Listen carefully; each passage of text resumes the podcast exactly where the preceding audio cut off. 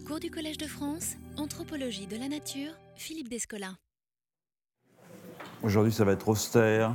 pas d'image, mais de la bibliographie pour répondre aux souhaits qui ont été formulés à plusieurs reprises. Je vais la faire défiler en fonction des euh, références que je vais mobiliser dans ce que je vais dire. Donc je vais faire un bref récapitulatif comme je le fais euh, d'ordinaire. Euh, lors de la dernière leçon, j'avais proposé de resserrer à deux les diverses approches du paysage dont j'avais fait un inventaire critique au cours des leçons précédentes, de façon à examiner ce qui, dans ces approches, pouvait servir à une conceptualisation anthropologiquement productive de cette notion, c'est-à-dire une conceptualisation qui soit débarrassée euh, des déterminations liées à un contexte historique trop euh, particulier.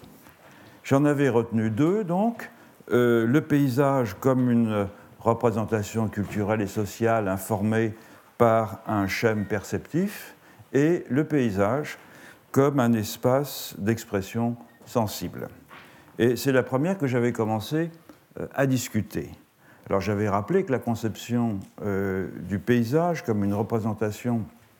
informée par un modèle perceptif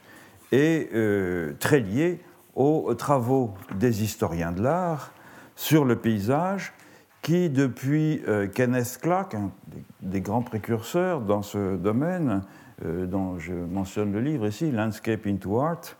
euh, euh, et Ernst Gombrich, au début des années 50, ont mis l'accent sur l'exceptionnalité de la figuration picturale des paysages dans deux régions du monde, mais enfin, les, historiens que je mentionne se sont surtout intéressés évidemment à l'Europe,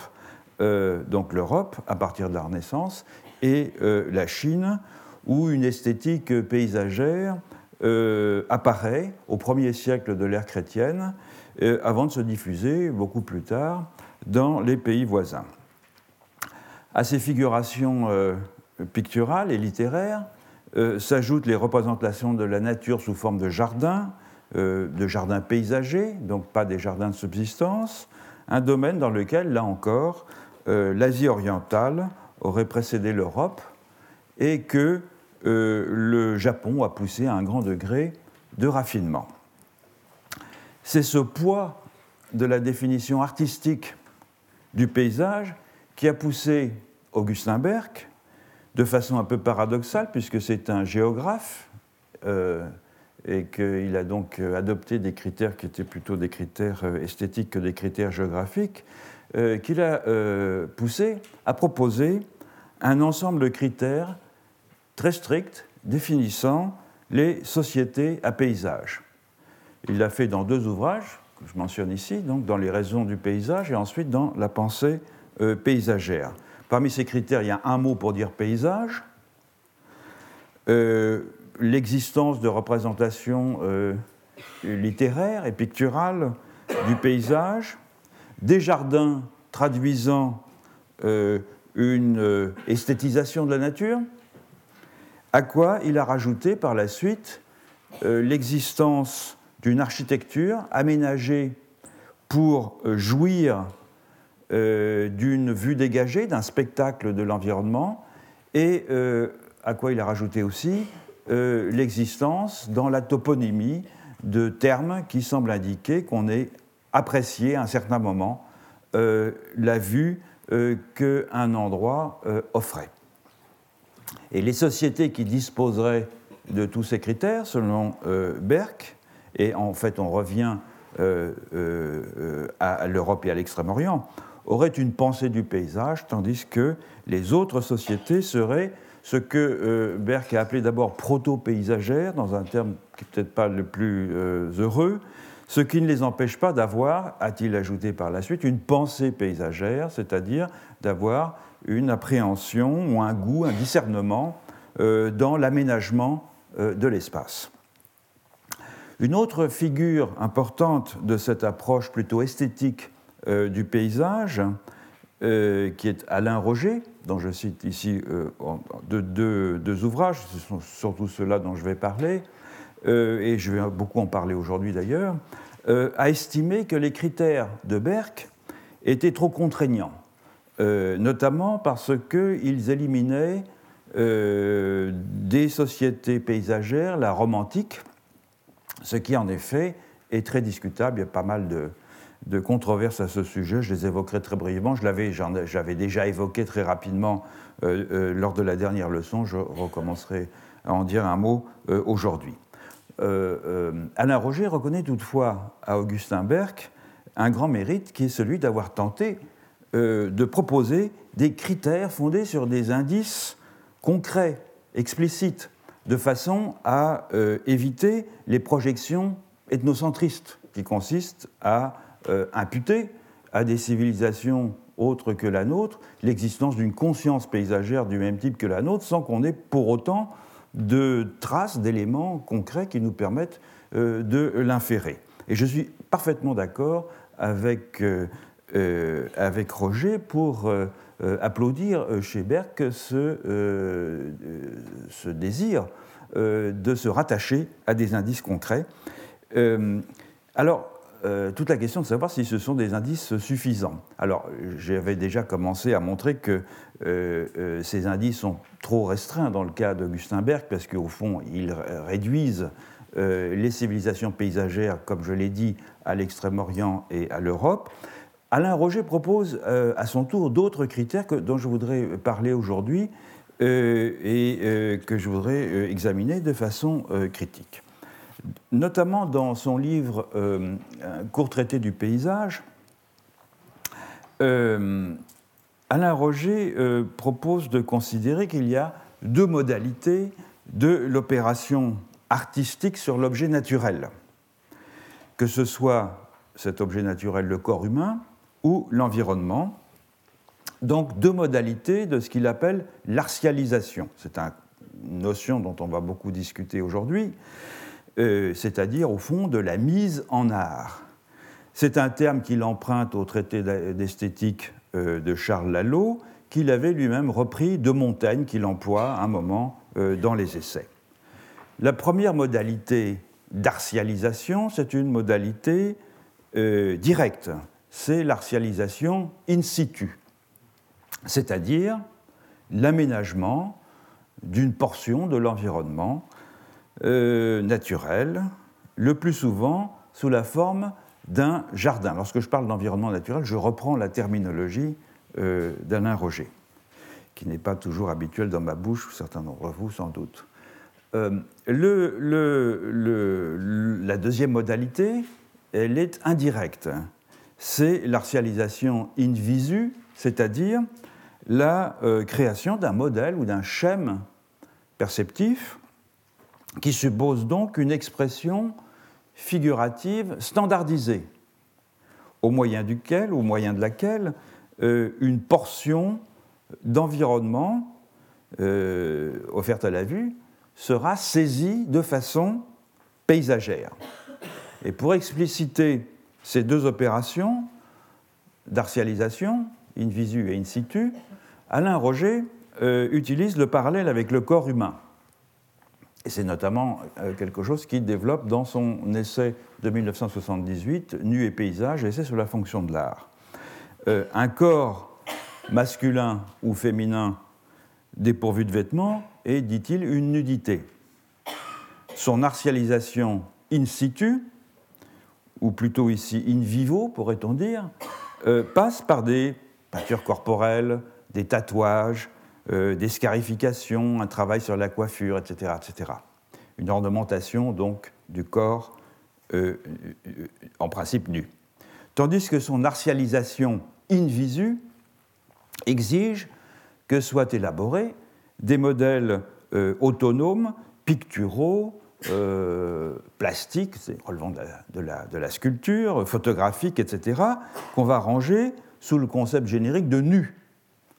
par opposition à la nudité, donc des stéréotypes auxquels se conformeront euh, les expressions figurative. Alors il y a des exemples bien connus dans l'histoire du nu, euh, par exemple l'interdiction de la figuration des poils pubiens féminins dans la peinture pendant une très longue période, alors que les poils pubiens masculins dans la sculpture et dans la peinture étaient euh, euh, autorisés. de la même façon donc, et par analogie avec le nu, le rapport entre nu et nudité, un morceau d'environnement envisagé dans sa nudité et un pays, et euh, euh, Alain Roger se sert euh, de la phrase que j'avais citée de Girardin dans son traité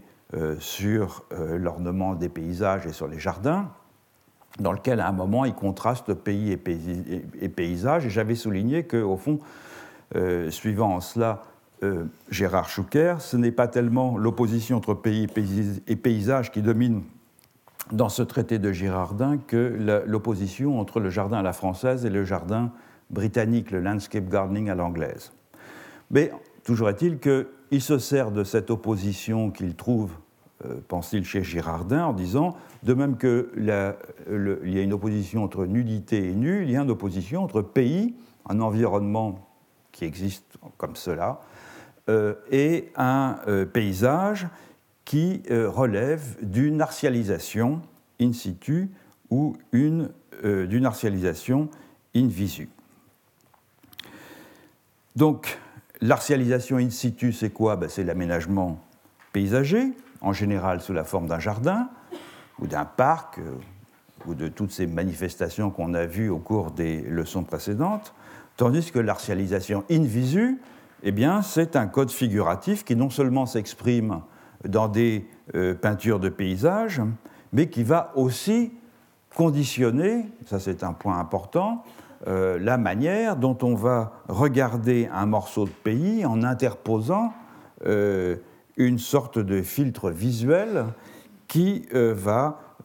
sélectionner ces morceaux de pays, ces portions de pays qui vont ressembler à des paysages tandis que d'autres, ne ressemblant pas à des paysages, deviendront n'auront guère de signification ni visuelle ni esthétique. Autrement dit, c'est avec l'œil de Turner que euh, nous voyons depuis le pont de Waterloo euh, le soleil se coucher dans la brume sur la Tamise, parce que nous l'avons à l'esprit. C'est avec l'œil de Cézanne que nous regardons euh, la montagne Sainte-Geneviève depuis l'autoroute, d'autant qu'on nous incite à le faire parce qu'il y a des panneaux qui nous demandent de le regarder ainsi. Et c'est probablement, pour revenir à cette euh, scène inaugurale que j'avais euh, décrite dans la première leçon, c'est probablement avec l'œil formé à la peinture hollandaise des marines à la manière d'Albert Kuip ou de Van Goyen que je regardais ce spectacle de majestueux euh, du, euh, du, du, pastassa. Euh, et donc, je transportais avec moi un filtre visuel que n'avaient certainement pas mes compagnons à Chouard. Alors, cette distinction que propose Alain Roger, elle est utile. Elle est utile pour qui veut réfléchir aux formes que peut prendre la représentation paysagère dans les sociétés qui n'ont pas une esthétique paysagère explicite et euh, officiellement consacrée, mais il faut évidemment la préciser, la nuancer et euh, apporter euh, quelques critiques. premier point, première conséquence de, cette, de cette, définition, c'est qu'il ne peut y avoir d'artialisation in visu, pour reprendre la terminologie de Roger que s'il existe un modèle figuratif permettant euh, de filtrer le regard, de conditionner ce qui doit être regardé à partir d'un schème perceptif culturellement déterminé. Par exemple, du fait que des environnements comme ceux du Grand Nord, de l'air arctique ou subarctique, ou euh, la forêt tropicale humide, sont longtemps restés hors du champ de la figuration dans l'esthétique paysagère européenne, euh, il nous est encore difficile de les percevoir comme des paysages. il y a eu beaucoup de progrès qui ont été faits, notamment du fait de la photographie et du fait de la diffusion de ces paysages par l'intermédiaire de revues euh, comme National Geographic ou toutes les revues de, voyage qui nous ont peu à peu accoutumés, pour ceux d'entre nous qui ne sommes pas familiers de ces environnements, à certaines images de ce type d'environnement. Et il y a une, une, façon bien simple de, s'en apercevoir, c'est qu'il y a relativement peu de figuration de la forêt euh, tropicale et, équatoriale dans la peinture. J'en avais, euh, je l'avais déjà remarqué dans une euh, leçon précédente. Et au fond, celles qui sont peut-être les, celles qui nous sont les plus familières, ce sont celles qui sont les plus artificielles, puisque ce sont, ce sont celles du douanier Rousseau qui, qui l'a euh, pour lesquels il a puisé son inspiration dans les serres euh, tropicales euh, du Jardin des plantes. Lorsqu'il n'existe pas de figuration paysagère, c'est-à-dire lorsqu'il n'existe pas de peinture de paysage, ce modèle d'artialisation in visu, il est difficile à déceler, car évidemment, on court toujours le risque de projeter sa, grille paysagère dans la tête ou dans l'appareil perceptif des autres. Et la seule façon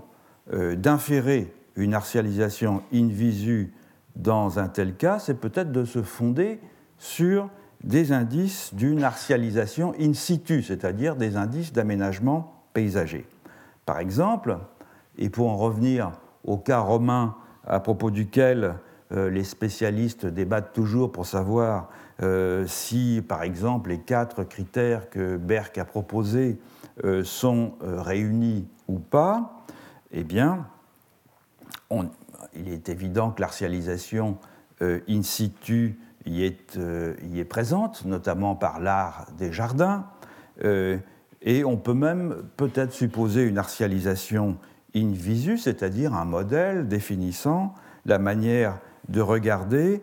euh, par exemple dans la situation et dans euh, l'aménagement des jardins de certaines villas euh, romaines qui étaient construites pour offrir, c'était l'exception, hein, la plupart d'entre elles étaient plutôt concentrées vers l'intérieur, c'est-à-dire vers l'atrium, mais certaines villas étaient ouvertes vers l'extérieur pour offrir une vue étagée et portant très loin vers la campagne ou vers la mer. Euh, par exemple, Pline le Jeune, c'est une citation que les spécialistes de la question, euh, il n'y en a pas beaucoup. Alors, au fond, on est toujours euh, réduit au, même, au même texte. Pline le Jeune, dans une lettre à Domitius, dépeint la vue de sa villa de Toscane en disant Représentez-vous un immense amphithéâtre. Donc, il a conscience, effectivement, de l'importance de la vue qui se dégage à partir de son, de, de son, de son du portique de la villa. Euh, notons en passant que le passage de l'artialisation euh, in, situ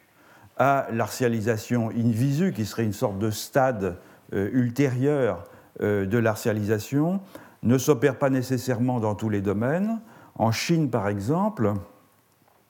l'artialisation in situ de la nature dans les jardins euh, et contemporaine de son artialisation in visu, avec les modèles figuratifs de paysages qui sont très anciennes dans la peinture et même dans l'artisanat, avec les brûles-parfums par exemple, euh, qui représentent une montagne, et ça on en trouve des traces aux environs du 1er siècle avant notre ère. Mais pour ce qui est du corps humain en revanche, euh, il y a bien une artialisation in situ, c'est-à-dire une décoration du corps nu, à tout le moins dans l'Antiquité, euh, dans l'intimité, pardon, mais euh, il n'y a pas euh, in visu, car il n'y a pas de peinture de nu en Chine, il n'y a pas un genre du nu en Chine. Je reviendrai sur cette question d'ailleurs du parallèle entre paysage, pays et paysage d'un côté, nu et nudité de l'autre, pour nuancer beaucoup cette affaire euh, du rapport entre, euh, entre les, dans, le parallèle, si vous voulez, entre ces, entre ces deux contrastes. Alors, cette idée d'artialisation, elle est intéressante, mais elle pose euh, divers problèmes qu'il faut à présent envisager afin d'en proposer une version remaniée. Je distinguerai au moins deux types de problèmes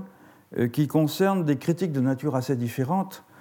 qui ont été portées à la thèse d'Alain Roger. Le premier groupe de problèmes concerne, au fond, au-delà de la thèse d'Alain Roger, la question de la légitimité, pourrait-on dire, de la thèse de l'invention de la peinture de paysage à la Renaissance. Et le deuxième groupe de problèmes concerne certaines limitations qui sont propres à la notion même d'artialisation. Je vais prendre les problèmes euh, dans l'ordre, en commençant par ce qu'on pourrait appeler euh, la querelle des historiens sur l'invention du paysage ou de la peinture de paysage à la Renaissance. Le terme invention, hein, c'est celui euh, du livre d'Anne Coquelin, que, j'ai fait référence dans une leçon précédente, qui a été, sous une forme ou sous une autre, décliné par la plupart des gens qui défendent ce qu'on pourrait appeler la vulgate paysagiste, c'est-à-dire cette idée qui remonte à, l'article de Gombrich que j'ai cité tout à l'heure, euh, auquel j'ai fait référence, hein, la théorie artistique de la Renaissance et l'essor du paysage, qui republié dans son livre euh, L'écologie des images, euh, mais dont, on trouve des formulations antérieures à celles de Gombrich, par exemple, dans le thème de la découverte conjointe de l'homme et du monde, dont Jacob Burckhardt a cet effet euh, le chantre dès 1860 dans ses livres sur euh, la Renaissance, la culture de la Renaissance en Italie. Euh, je ne sais pas s'il est. voilà, autre rafale de référence. Lorsqu'il écrit, par exemple, je cite Burkhardt, donc un grand historien de l'art, des, des, pionniers, des ancêtres de la discipline, euh, les Italiens sont les premiers, des modernes, qui aient vu dans un paysage un objet plus ou moins beau et qui aient trouvé du plaisir à regarder un site pittoresque, 1860. Euh, on peut même trouver,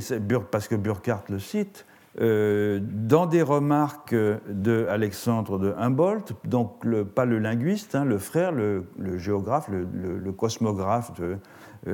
euh, notamment descripteurs de l'Amérique du Sud. Lorsque dans un livre publié en 1845, qui a été constamment réédité et qui a connu un immense succès dans toute l'Europe, qui est Cosmos, qui est un peu un livre de vulgarisation, un des premiers livres de vulgarisation de la théorie géographique, Humboldt avance que la jouissance esthétique de la nature est une caractéristique propre moderne. Et euh, je le cite, Quant aux anciens, dit-il, on a remarqué avec raison que si la peinture ne put rivaliser chez eux avec l'art plastique, donc avec la sculpture, le sentiment du charme particulier qui s'attache à la reproduction par le pinceau des scènes de la nature leur fut surtout étranger. Pour revenir à la thèse de Gombrich, donc, elle consiste à dire, on s'en souvient parce que je l'ai euh, évoqué lors d'une des premières leçons, euh, que la peinture de paysage euh, n'est pas en Occident l'effet d'une longue maturation, mais un événement soudain lié à des mutations dans la théorie esthétique qui euh, accompagnait euh, la révolution euh, humaniste dans l'Italie du Nord, stimulant ainsi parmi les élites cultivées en Italie du Nord une demande de paysage qui fut satisfaite non pas par les peintres italiens, mais par les peintres de l'Europe du Nord, notamment flamands, qui en particulier vinrent en Italie pour commencer à peindre ces paysages dans un premier temps, dans le fond des tableaux. C'est cette thèse que Alain Roger, cette thèse de Gombrich, que Alain Roger reprend dans euh, son court traité euh, du paysage, et elle a été remise en cause euh, de diverses manières. Elle a été remise en cause, par exemple, par un historien, c'est pas vraiment un historien, enfin c'est un historien théorie de, l'art en particulier, plus que de, l'art proprement dit, qui est W.G.T. Mitchell, dans un livre qui s'appelle Landscape of Power de 1994, mais aussi dans d'autres publications, et qui, au fond, euh, euh, Mitchell reproche à, euh, Gombrich d'avoir isolé ce qu'il considère comme une sorte de forme pure du paysage. C'est-à-dire qu'il décide ce que c'est que le paysage à un certain moment, en particulier dans les œuvres de Patinir, d'Altdorfer, dans les, fameuses aquarelles de Dürer dont j'ai dit un mot, etc. Donc une sorte d'état initial euh, surgissant au fond quasiment déjà tout constitué du néant de la peinture, ce qui permet euh, d'assigner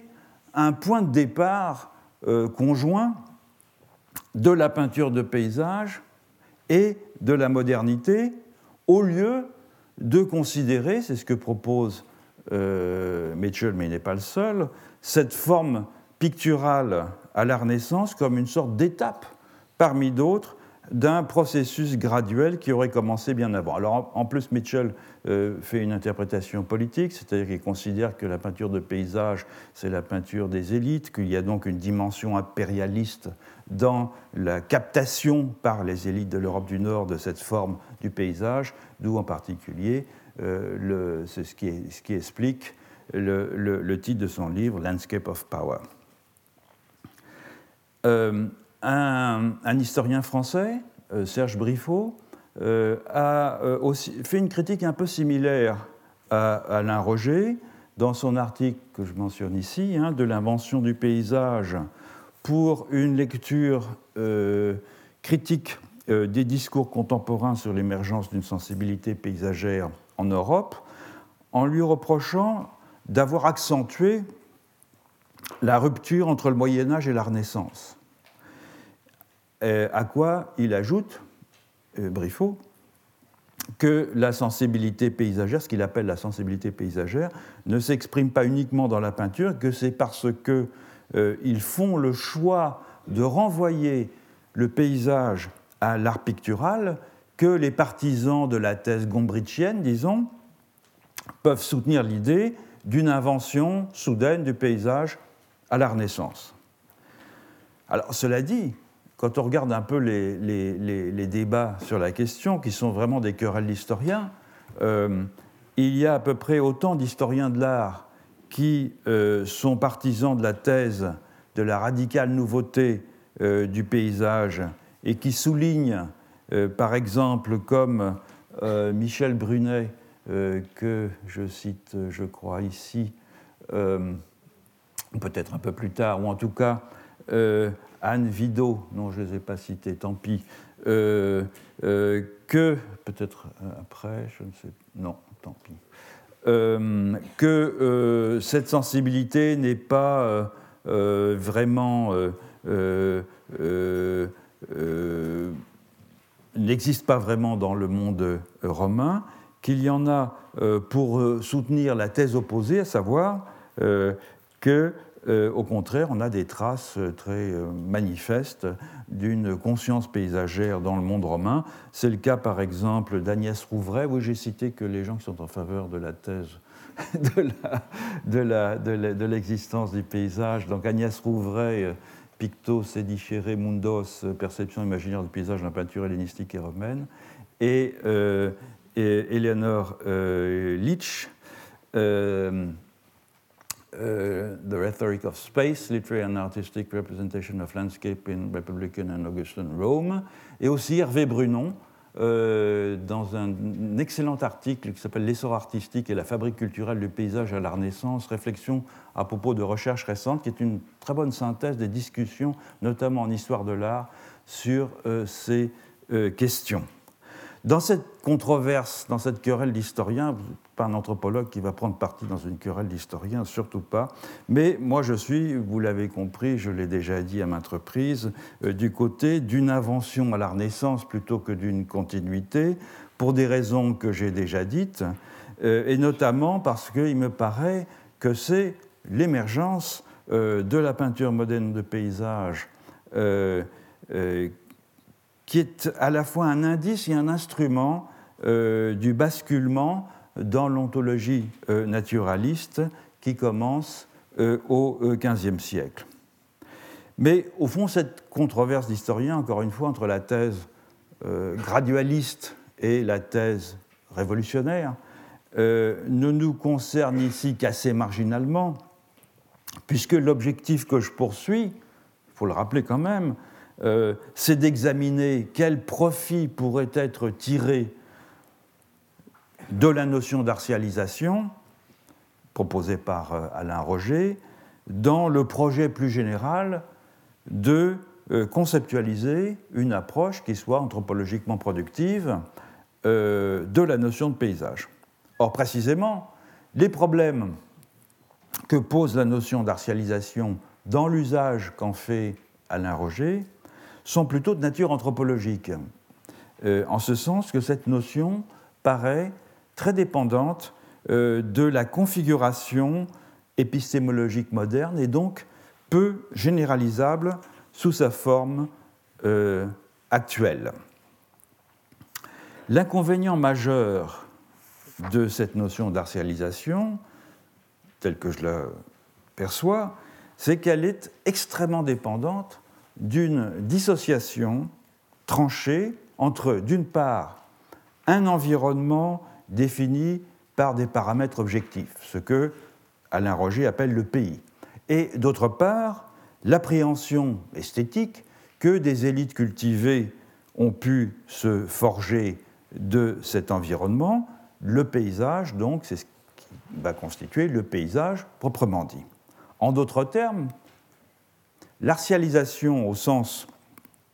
où l'entend euh, Alain Roger, est tributaire d'une distinction très nette entre nature et culture, entre critères objectifs relevant de l'approche scientifique et vision subjective relevant de l'approche artistique, distinction qui est propre à une ontologie particulière, le naturalisme, dont la peinture de paysage a été, à mon sens, l'une des conditions d'avènement. De ce fait, il est difficile de se saisir de l'artialisation directement comme un concept général, comme un concept opératoire, qui permettrait de rendre compte de ce qu'est le paysage dans d'autres contextes historiques et culturels. Et du reste, comme l'a euh, justement noté un philosophe, euh, Jacques De Witt, dans sa critique de l'artialisation, je pense que je le cite ici, je sais pas si, peut-être pas. Euh, oui, si. sur donc l'artialisation et son autre réflexion critique sur la théorie du paysage d'Alain Roger, c'est un numéro de critique qui est intéressant parce que c'est un dossier sur euh, les jardins et les paysages, mais aussi dans un autre article que je ne cite pas euh, dans ma bibliographie ici, qui s'appelle Pays, paysage, pays et paysage, pardon, à propos d'une difficulté de la théorie du paysage, qui a été publié dans le colloque de Cerisy consacré au paysage, qui s'appelle Le paysage état des lieux. comme il le souligne, il n'y a guère de sens à dissocier un substrat objectif du pays sur lequel nous pourrions, comme a posteriori, projeter des tonalités affectives, des valeurs culturelles qui le convertiraient en paysage. En effet, nous n'avons jamais accès par l'essence à une nature brute qui se laisserait euh, décomposer en un paquet euh, de qualités premières mesurables, indépendamment des dispositions émotionnels et des conditionnements de la sensibilité qui définissent justement les conditions, les contraintes dans lesquelles nous appréhendons n'importe quelle réalité sensible. En ce sens, l'artialisation est trop étroitement dépendante d'une épistémologie naturaliste qui sépare le socle naturel des dispositifs culturels de sa perception imagée. Et cela ne concerne pas que le paysage. je voudrais donc revenir à cette opposition euh, que Alain Roger propose comme un corollaire euh, de l'opposition entre pays et paysage, qui est l'opposition entre nu et euh, nudité. Ce contraste que Alain Roger trace entre la nudité, c'est-à-dire le corps humain qui serait perçu de façon brute, et le nu envisagé comme une artialisation de la nudité dans la peinture, suppose, elle aussi, une opposition universelle entre un corps naturel qui serait réduit, peut-on supposer, à un cumul de euh, qualités anatomiques et physiologiques, et d'autre part un corps culturel qui serait comme un vêtement symbolique entourant le premier et lui donnant un sens. Or, c'est une idée absurde.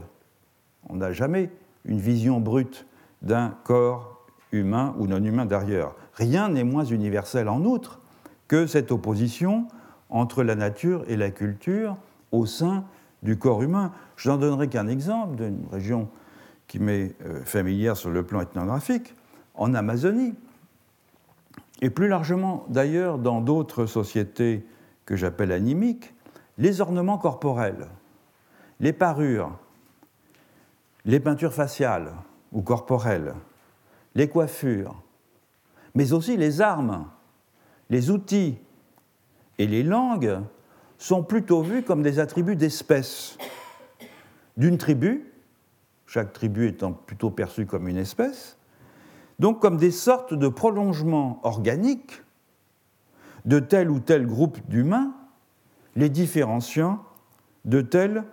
ou tel autre groupe d'humains, un peu comme une espèce d'oiseau va différer d'une autre espèce d'oiseau par son plumage ou par son chant. De sorte que tous ces appendices, généralement euh, portés sur des corps presque nus, pour le cas de l'Amazonie, les tatouages, les diadèmes de plumes, les labrets, les tubes d'oreilles, etc., que nous aurions tendance, nous, et on l'a fait pendant longtemps, euh, à définir en Occident comme des marqueurs culturels qui viennent surdéterminer des corps trop naturels, sont, qui viennent imposer la marque de la culture en quelque sorte sur la nudité naturelle, sont en réalité perçus en Amazonie comme des organes aussi naturels que le nez, les oreilles ou les poumons, puisqu'ils font partie de l'équipement standard d'une variété d'humains. Donc dire dans le cas présent que ces ornementations sont une artialisation in situ, ce serait la façon dont euh, Alain Roger pourrait les définir, serait dépourvu de sens. Même si, évidemment, les préoccupations esthétiques ne sont pas complètement étrangères au port de ces parures. Mais un Amérindien couvert de parures de plumes spectaculaires, il est sans doute beau, mais il est euh, beau non pas parce qu'il a orné son corps trop naturel avec les euh, atours euh, splendides de la culture, mais à la manière, j'allais dire presque spontanée, d'un toucan ou d'un ara dont les plumages les distinguent d'autres espèces. D'ailleurs, la notion euh, d'artialisation ne paraît guère plus convaincante pour la peinture de paysage dans l'autre région du monde où elle s'est épanouie, à savoir la Chine, lorsqu'il s'agit de définir ce qui s'y passe lorsque des artistes dépeignent des euh, morceaux du monde. C'est un thème sur lequel je suis revenu à maintes reprises. La, peinture de paysage chinois, la peinture des montagnes et des eaux, comme on dit, shan shui, elle n'est aucunement conçue, en tout cas par les Chinois, comme une mise en art ou comme une artialisation d'un environnement naturel, mais comme, disons, la mise en image euh, d'une correspondance entre l'homme et euh, le cosmos qui donne à voir ce qui, dans le monde, entre en consonance ou en résonance avec les dispositions humaines. Et il est vrai qu'elle l'a fait de façon particulièrement euh, euh, subtile et allusive. En effet, dépeindre un paysage permet à l'esprit et au tempérament de s'épanouir, car, ainsi que le dit une célèbre formule de Confucius que j'ai déjà citée à plusieurs reprises, l'homme de cœur s'enchante de la montagne, l'homme d'intelligence jouit de l'eau. Donc les deux pôles euh, de la représentation paysagère, la montagne et l'eau. Autrement dit, ces deux pôles qui structurent l'environnement euh, inorganique renvoient aux deux foyers de la sensibilité humaine, les affects et euh, l'intellect, et ils les expriment, les actualisent et les mettent en valeur. De sorte que dépeindre la montagne et l'eau, c'est aussi figurer les humains, c'est figurer l'homme avec ses dispositions, c'est évoquer ses sentiments, c'est évoquer ses facultés, c'est évoquer ses dispositions, c'est jouer sur la résonance entre le cosmos et la personne humaine vue comme un monde en réduction. Même dans un paysage où aucun sujet humain n'est directement représenté, l'homme est au fond dans un paysage euh, chinois quand même présent, euh, sous les espèces du milieu physique, lequel réfracte et éclaire son milieu intérieur. Comme l'écrit euh, François Cheng, je ne l'ai pas cité ici, euh, dans un petit livre sur la peinture de paysage en, en Chine, je le cite, peindre un paysage, c'est faire le portrait de l'homme, non plus le portrait d'un personnage euh, isolé, coupé de tout, mais d'un être relié aux mouvements fondamentaux de l'univers. Sans compter que la figuration euh, paysagère en Asie orientale possède une efficacité symbolique sui generis euh, du fait du rapport d'échelle qu'elle impose entre l'environnement et sa représentation. que l'image prenne l'apparence d'une peinture sur rouleau, d'un jardin miniature, d'un objet usuel, un brûle-parfum, j'ai mentionné tout à l'heure, même d'un encrier, qui sont d'anciennes représentations euh, sous forme d'objets euh, du euh, macrocosme, qui tout imite un paysage. Il s'agit toujours d'un monde en petit, pour reprendre une formule de Rolf Stein, dont c'est le titre d'un livre, c'est-à-dire il s'agit d'une réduction du cosmos, d'un monde minuscule et pourtant total, qui reproduit le grand monde et au sein duquel l'homme peut à la fois tisser des affinités et en même temps trouver un refuge. Donc on est loin ici de l'idée d'un traitement esthétique d'un environnement initialement donné comme naturel, on est loin euh, d'une idée d'artialisation au sens où euh, Alain Roger l'a défini. Il est d'ailleurs intéressant de noter que comme euh, le montre bien Gérard Chouquer, notamment dans, ce livre que je cite ici, Gérard Chouquer est un, archéogéographe, c'est-à-dire il fait l'étude archéologique de la sédimentation des espaces, notamment dans du monde romain. Euh, mais c'est aussi un théoricien de l'histoire du paysage.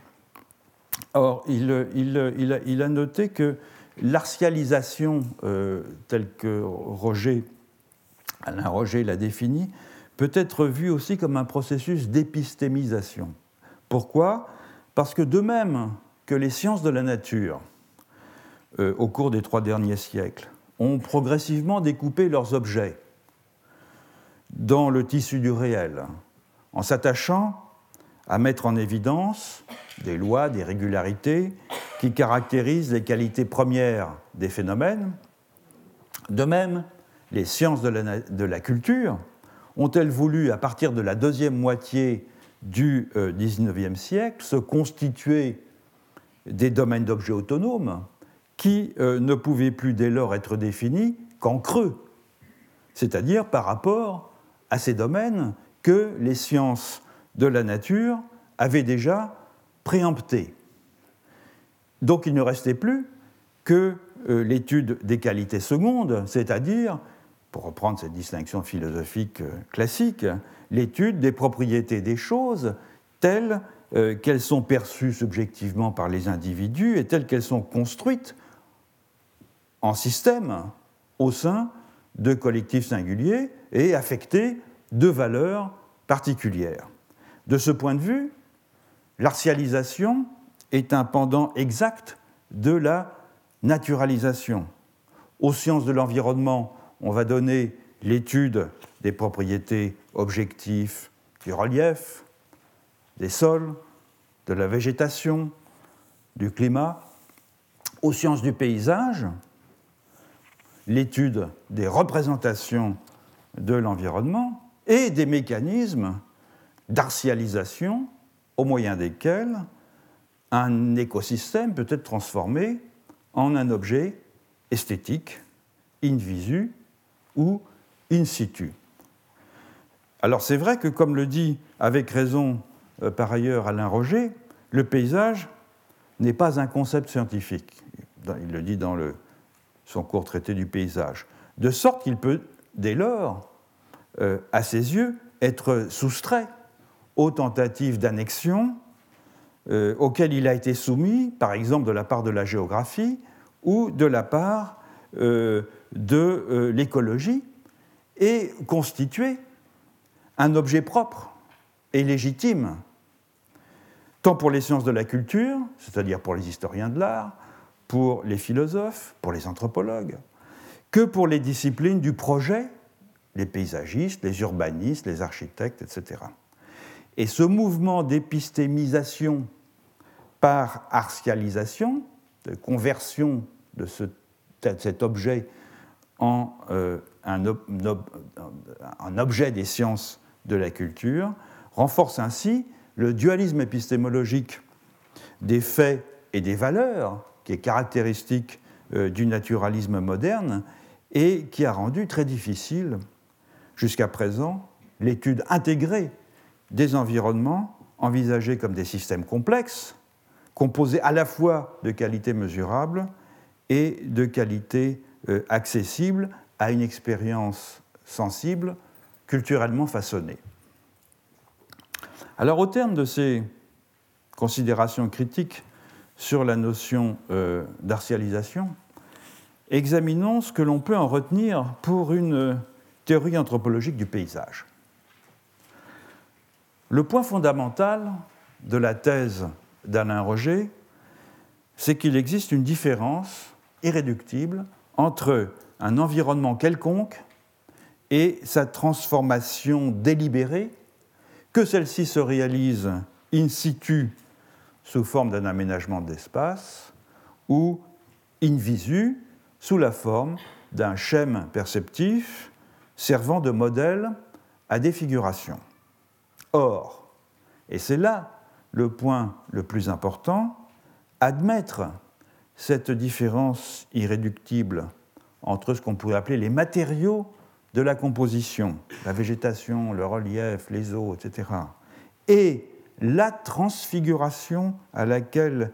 ils sont soumis, que ce soit un jardin ou un tableau, n'implique nullement que l'on doive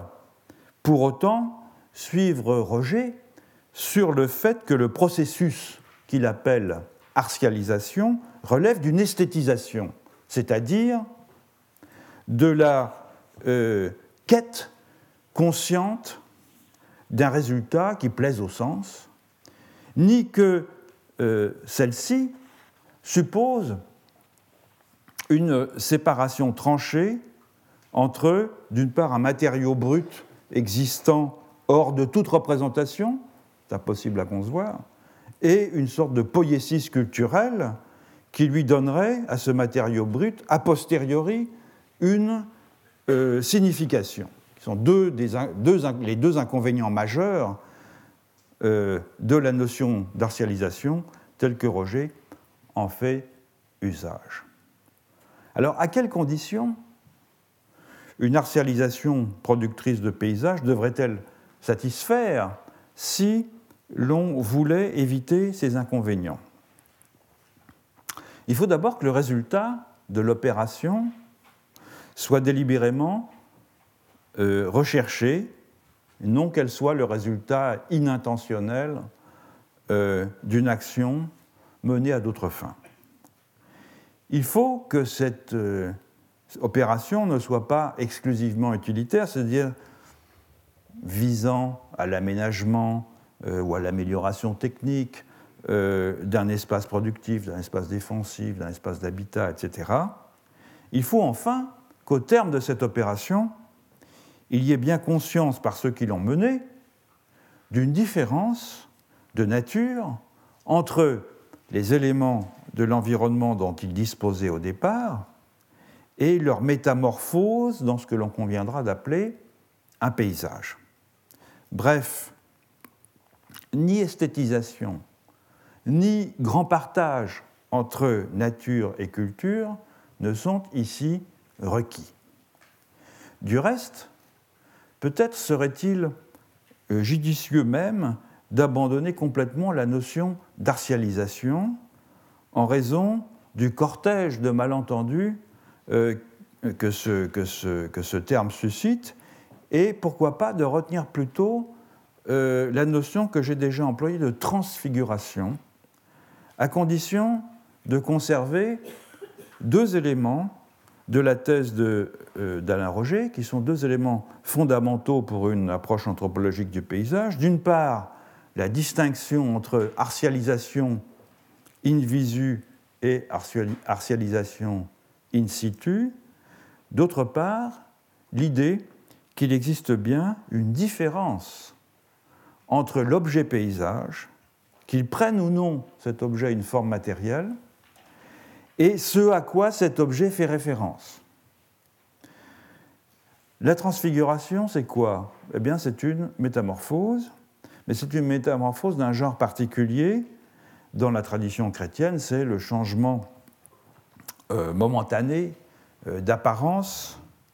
au moyen duquel Jésus révèle euh, sa nature divine à certains de ses disciples. Cette opération, qui est appelée en grec métamorphosis, changement de forme, sera appelé en latin transfiguratio. Transfiguration, changement de figure.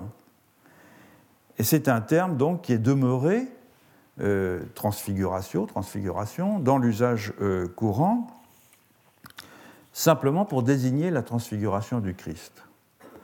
Or, euh, c'est un terme intéressant parce que, comme l'a bien montré Eric Auerbach, dans son livre Figura, forme et figure, forma et figura, je crois que je le cite, oui c'est ça, euh, entretiennent en latin un rapport euh, original et intéressant. Euh, la figura, c'est un produit de la forma. La forma, c'est un terme qui désigne initialement un moule, en même temps que ce qui donne à la forma son apparence. Donc c'est tout à la fois un objet modelé et euh, le prototype à partir duquel le moule a été fabriqué. En ce sens, donc, la figura, c'est non seulement l'apparence extérieure des choses, leur aspect visible, c'est aussi le gabarit abstrait, le modèle du moule qui va euh, subsister en creux et qui s'incorpore dans des images conformes à son apparence initiale. C'est donc à la fois la figure-image, le tracé, l'enveloppe, le contour, et la figure-forme, le schème. Quant à la transfiguration, c'est très exactement un changement d'apparence délibéré qui révèle un schème caché. Donc j'espère qu'on ne me trouvera pas blasphématoire si je dis que ça me paraît être une bonne définition, transfiguration, de la production d'un paysage, et qui permet euh, d'éviter la charge d'esthétisation que le terme artialisation comporte. Donc je parlerai dorénavant de transfiguration in situ et de transfiguration in visu pour désigner ces opérations. L'autre aspect qui est digne d'intérêt dans euh, l'artialisation telle que l'a définie euh, Alain Roger, je l'ai dit, eh bien, c'est cette idée que le paysage, au terme de sa transformation euh, in situ, euh, au terme donc de sa figuration euh, picturale ou de sa conversion en un schème visuel, devient quelque chose de différent de ce qu'il transfigure. Et que cette différence, elle est consciemment perçue par ceux qui la produisent. J'avais formulé cela euh, autrement dans une leçon précédente en disant que euh, si l'on veut demeurer fidèle aux dimensions les plus originales de ce à quoi le terme paysage renvoie euh, à l'origine, on devra au fond prendre garde de préciser que le terme ne peut s'appliquer qu'à la représentation d'un lieu, c'est-à-dire un objet produit ou aménagé par des humains afin qu'il fonctionne comme un signe destiné à rendre présent sous une autre forme, et on retrouve ici la transfiguration, un objet spatial accessible à l'expérience euh, sensible. Et si l'on admet qu'il ne peut y avoir de paysage que s'il y a représentation d'un objet dont on est capable de détecter une trace, qu'elle soit matérielle ou euh, discursive, alors se pose la question du statut qu'il convient de donner à cette approche du paysage que j'ai qualifiée euh, dans des leçons précédentes de phénoménologique, et qui voit euh, le paysage comme un espace d'expérience sensible, rebelle aux différentes formes d'objectivation voire qui le voit comme une certaine façon d'être présent au monde et attentif au lieu. Comment peut-on identifier alors une sensibilité paysagère,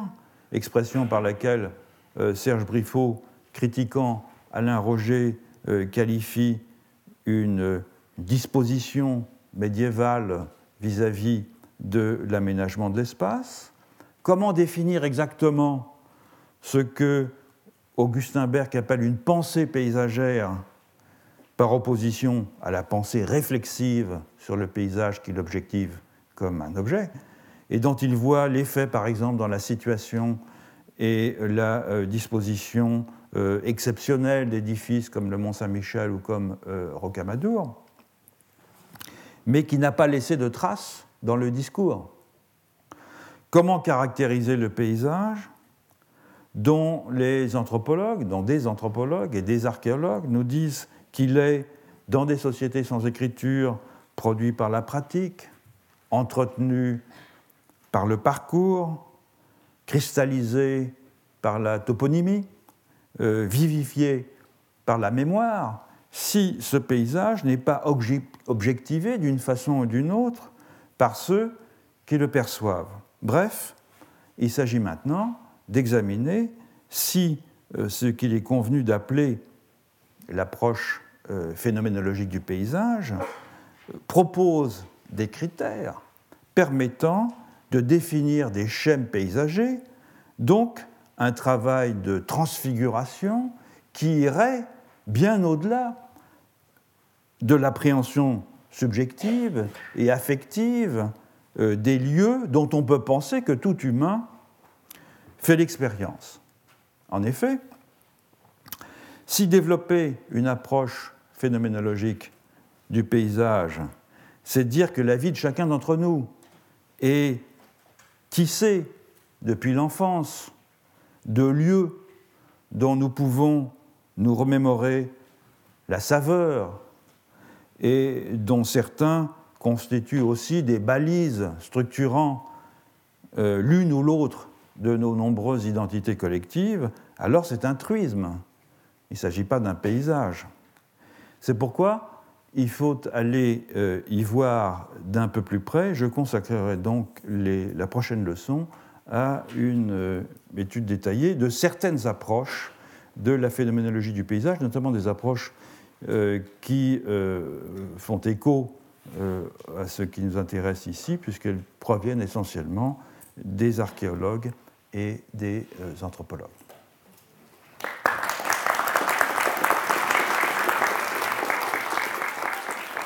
Retrouvez tous les contenus du Collège France sur www.colège-2-france.fr.